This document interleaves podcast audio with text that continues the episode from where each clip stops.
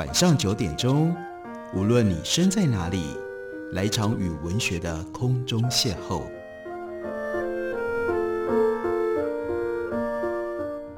杨照谈书，邀您一同遨游文学世界，认识古今中外的经典之作。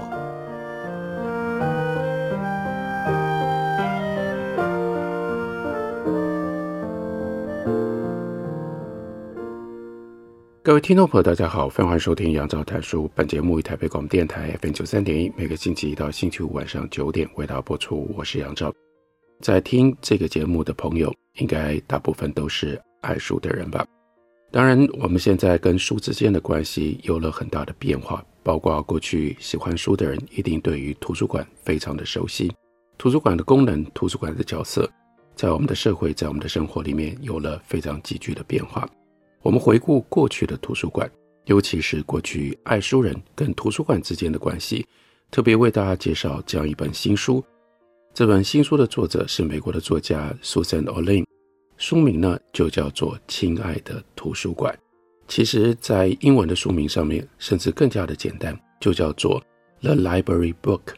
图书馆里的书，图书馆里的书到底是怎么一回事？这是人类历史几百年来，甚至上千年来。所留下来的一个非常特殊的体制，把那么多的书聚集在一起，形成了图书馆。书进入到图书馆，其实它就有了不一样的性质、不一样的个性。不过这本书最重要要讲的是一个特别的图书馆，以及在这个特别的图书馆里，这些书特别的命运。这个特别的图书馆呢，是洛杉矶图书馆。在一九八六年，洛杉矶中央图书馆当时。几乎是美国最大最重要的城市图书馆，但是呢，被一把火给烧掉了。为什么会有这样的一场火灾？火灾的过程当中，因为被烧的是书，会产生一些什么特别的现象？还有所有牵涉在其间跟图书馆大火有关系，被这场火灾影响的人，他们如何看待这件事情？Susan Orlean 他就用了这样一个非常特别的事件，写成了这本书。不过这本书先要交代的是一个，这本书从一个特别的角色开始写起，这个人叫做 Harry Pick。首先让我们看到他别出心裁的发型，他的头发非常的金，而且呢，在额头有非常丰厚的刘海。另外呢，还有人形容他的头发好多，而且绝对是金发。他顶着满头的金发出庭，描述他的头发，引用的是两位律师的印象。Harry Pick 为什么在这本书里首先登场呢？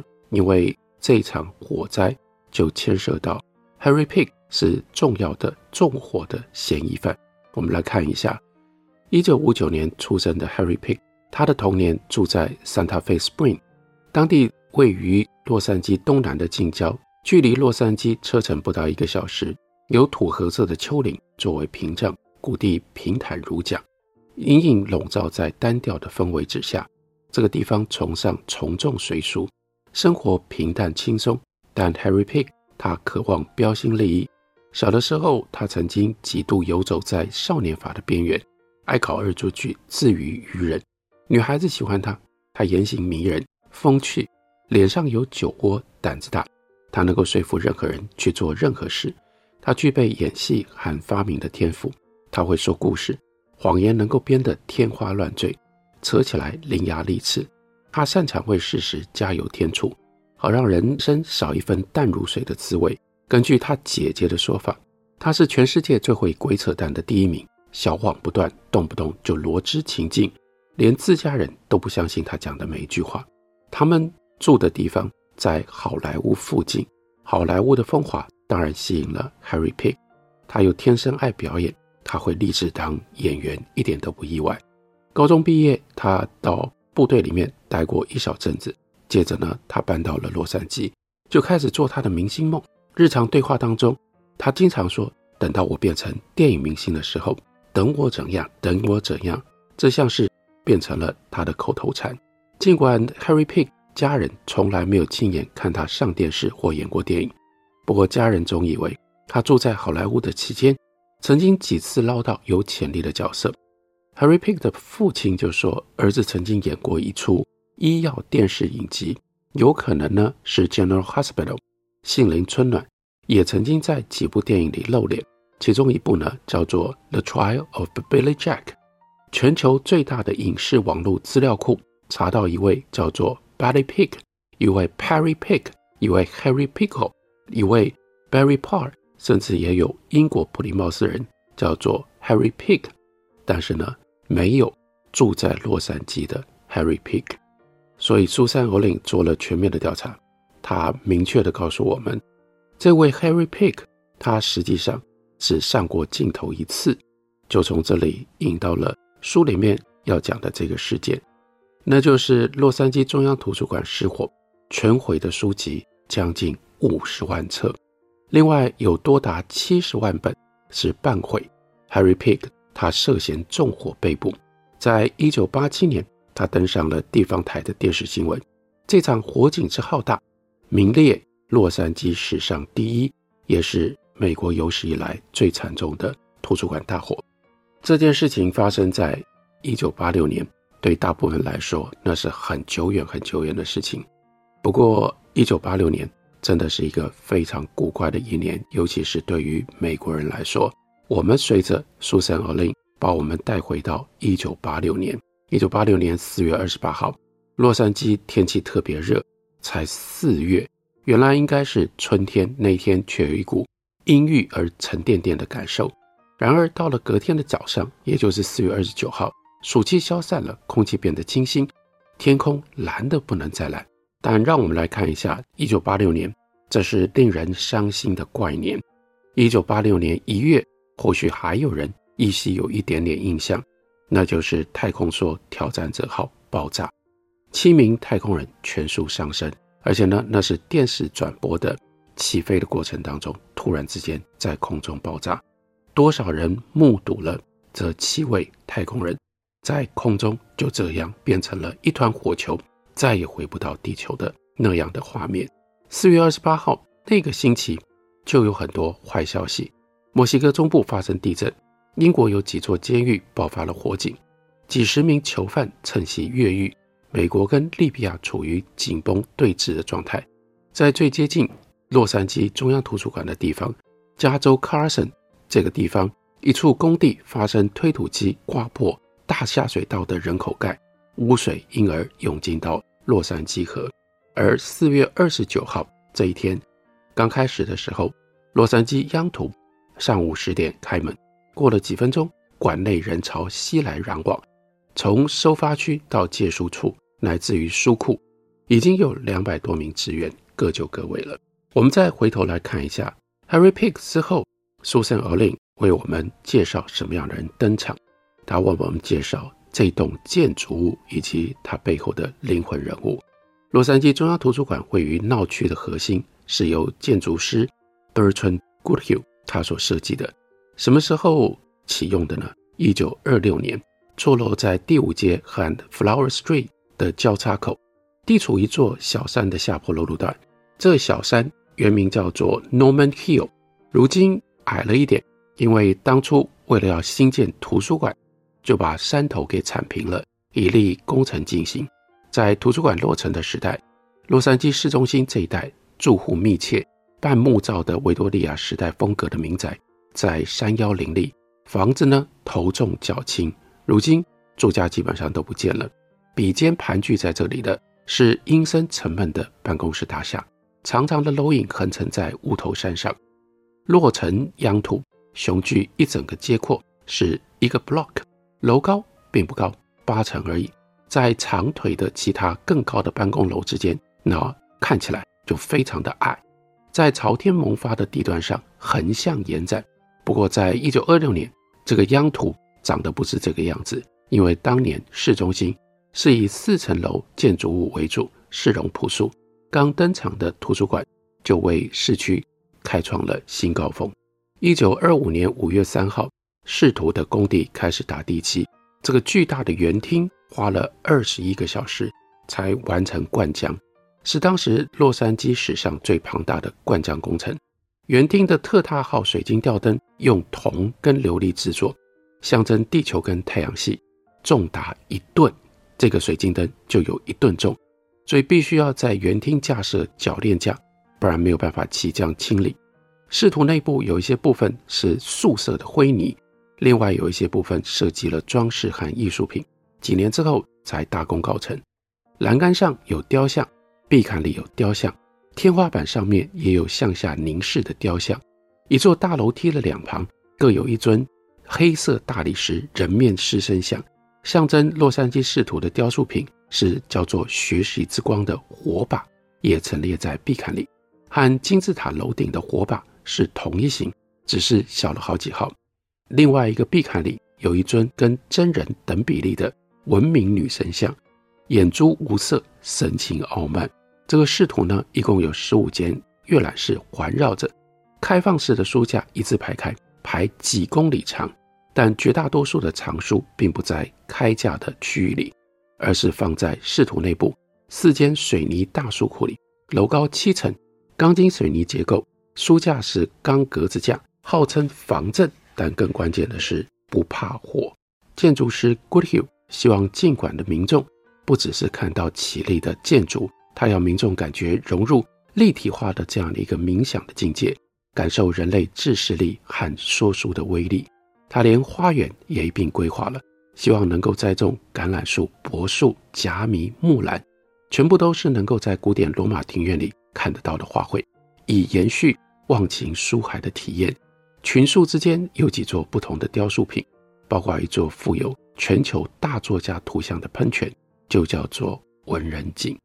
这样的描述让我们对于 Goodhue 所设计，然后竟然能够造成的这样一座图书馆，留下了非常深刻的印象。我们休息一会儿，等我回来继续聊。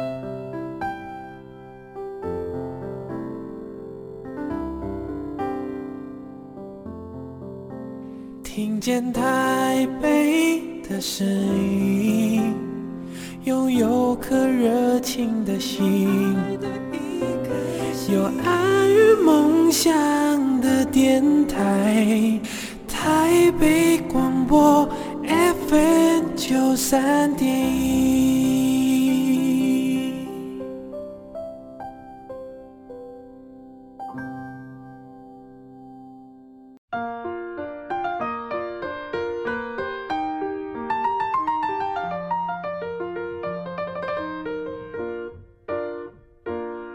感谢您继续收听杨照谈书。本节目以台北广播电台 FM 九三点一，每个星期一到星期五晚上九点，为大家播出到九点半。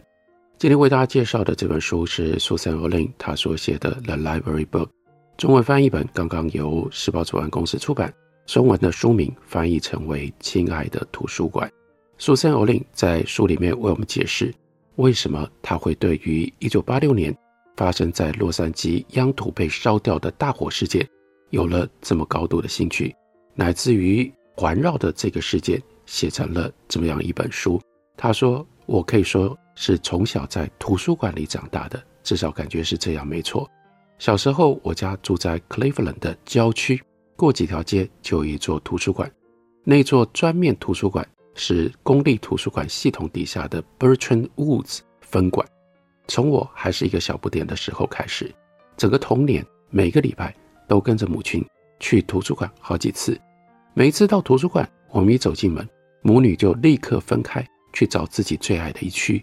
那座图书馆可能是我获得自主权的第一个地方。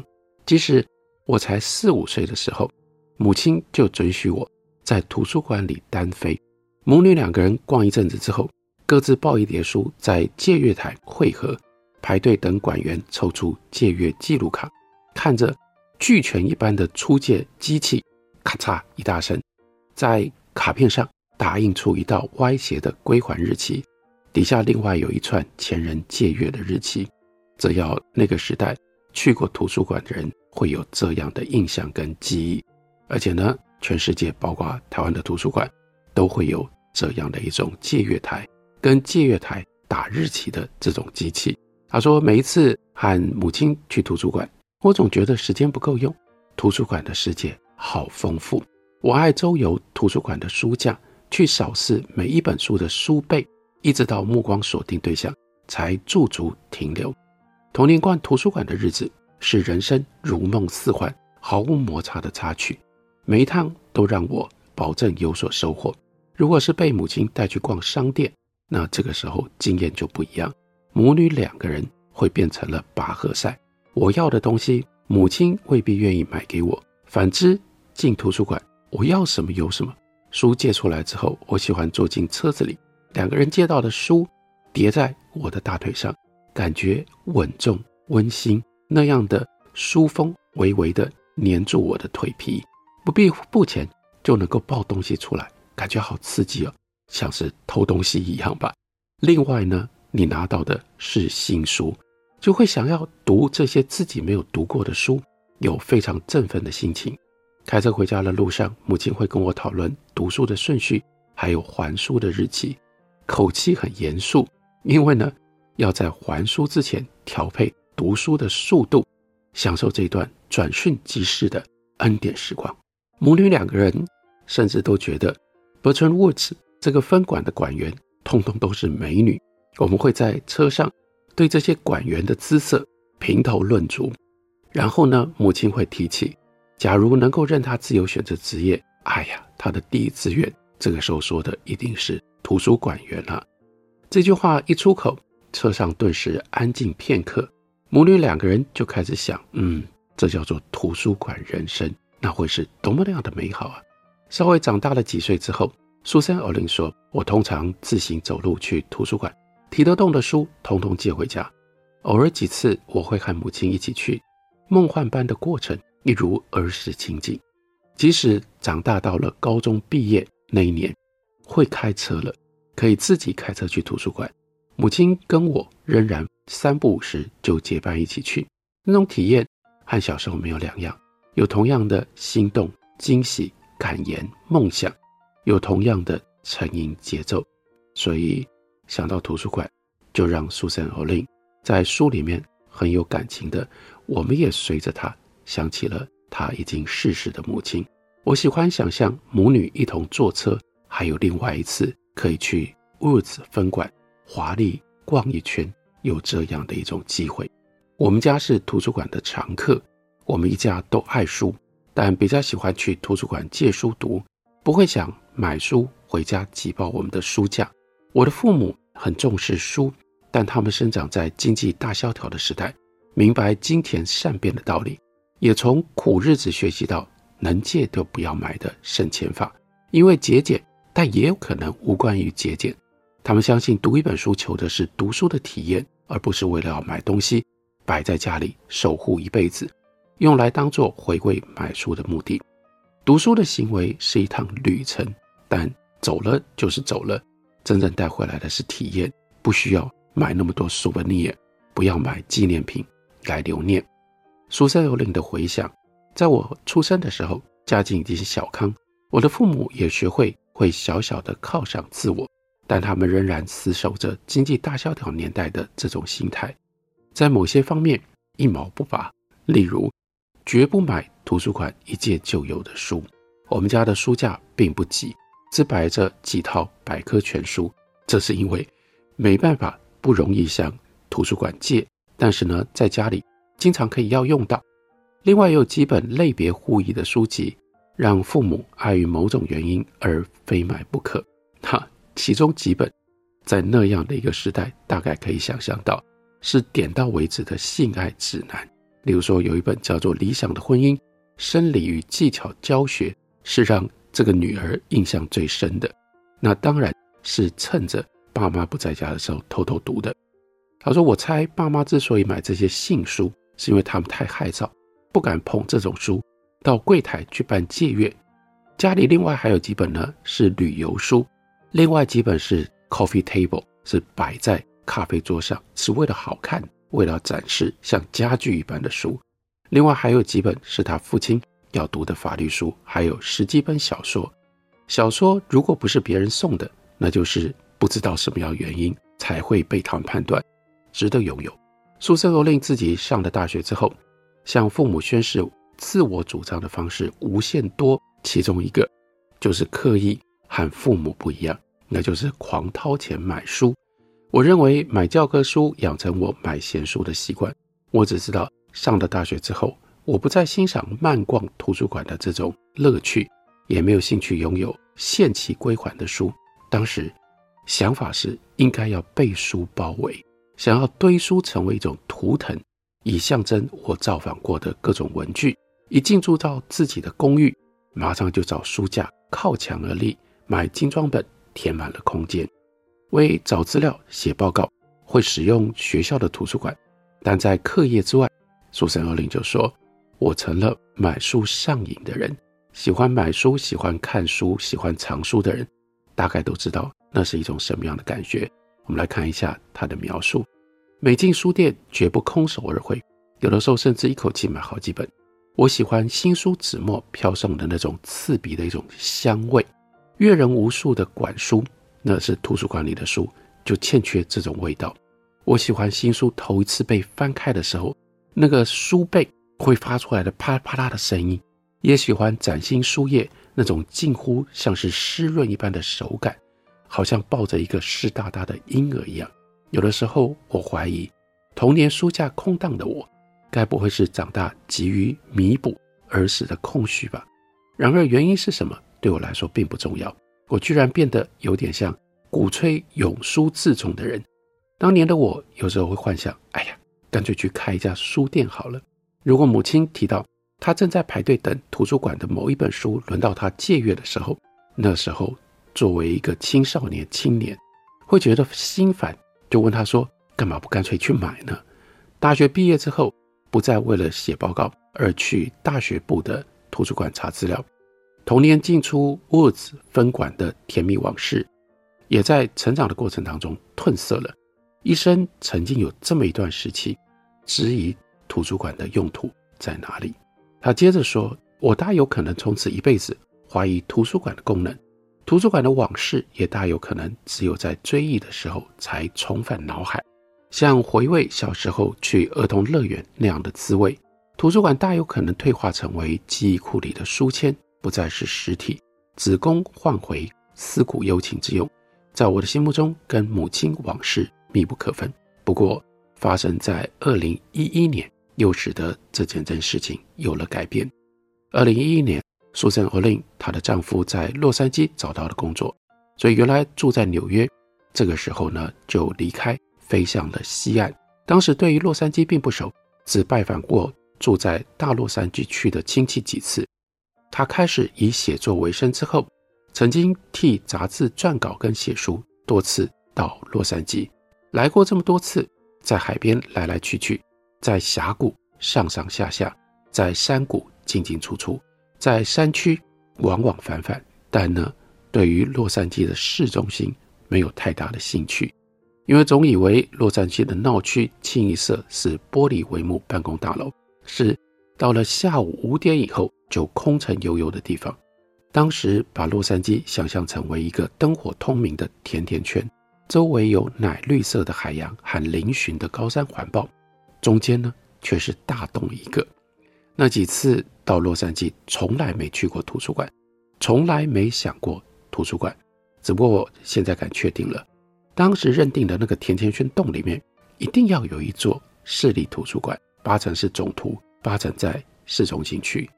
搬到加州的时候，苏珊·欧琳的儿子刚念小学，最早的作业是去访问一位公务人员。妈妈建议他去访问垃圾车的驾驶或者是警官，但是呢，儿子有不一样的想法，儿子想要访问图书馆员，所以呢，就查地图。才知道附近的图书馆在哪里，那是洛杉矶市立图书馆系统的影视城分馆，距离他们家大概两公里远。那带着儿子去访问图书馆员的途中，一股熟悉到不能再熟悉的感觉喷发出来，心窝涌现往年亲子结伴前往图书馆的回忆。前进图书馆的路已经走过无数次，但这个时候角色对调了。变成晋级母亲的我，系带着儿子去图书馆，这是非常感人的一段结合家族记忆的告白。用这种方式，苏珊·欧琳引导我们，随着他开始接触到洛杉矶图书馆，尤其是接触到洛杉矶中央图书馆。如果你有对书、对图书馆这样一种特殊的感受，当你只要一想到那样一场大火毁掉了一百多万册书，你当然会觉得这是一个重要的历史事件，值得我们认真的来探索，认真的来了解。苏珊·欧令就以这个事件写成了这一本《亲爱的图书馆》，时报出版公司刚刚出版的新书。感谢你的收听，明天同一时间我们再会。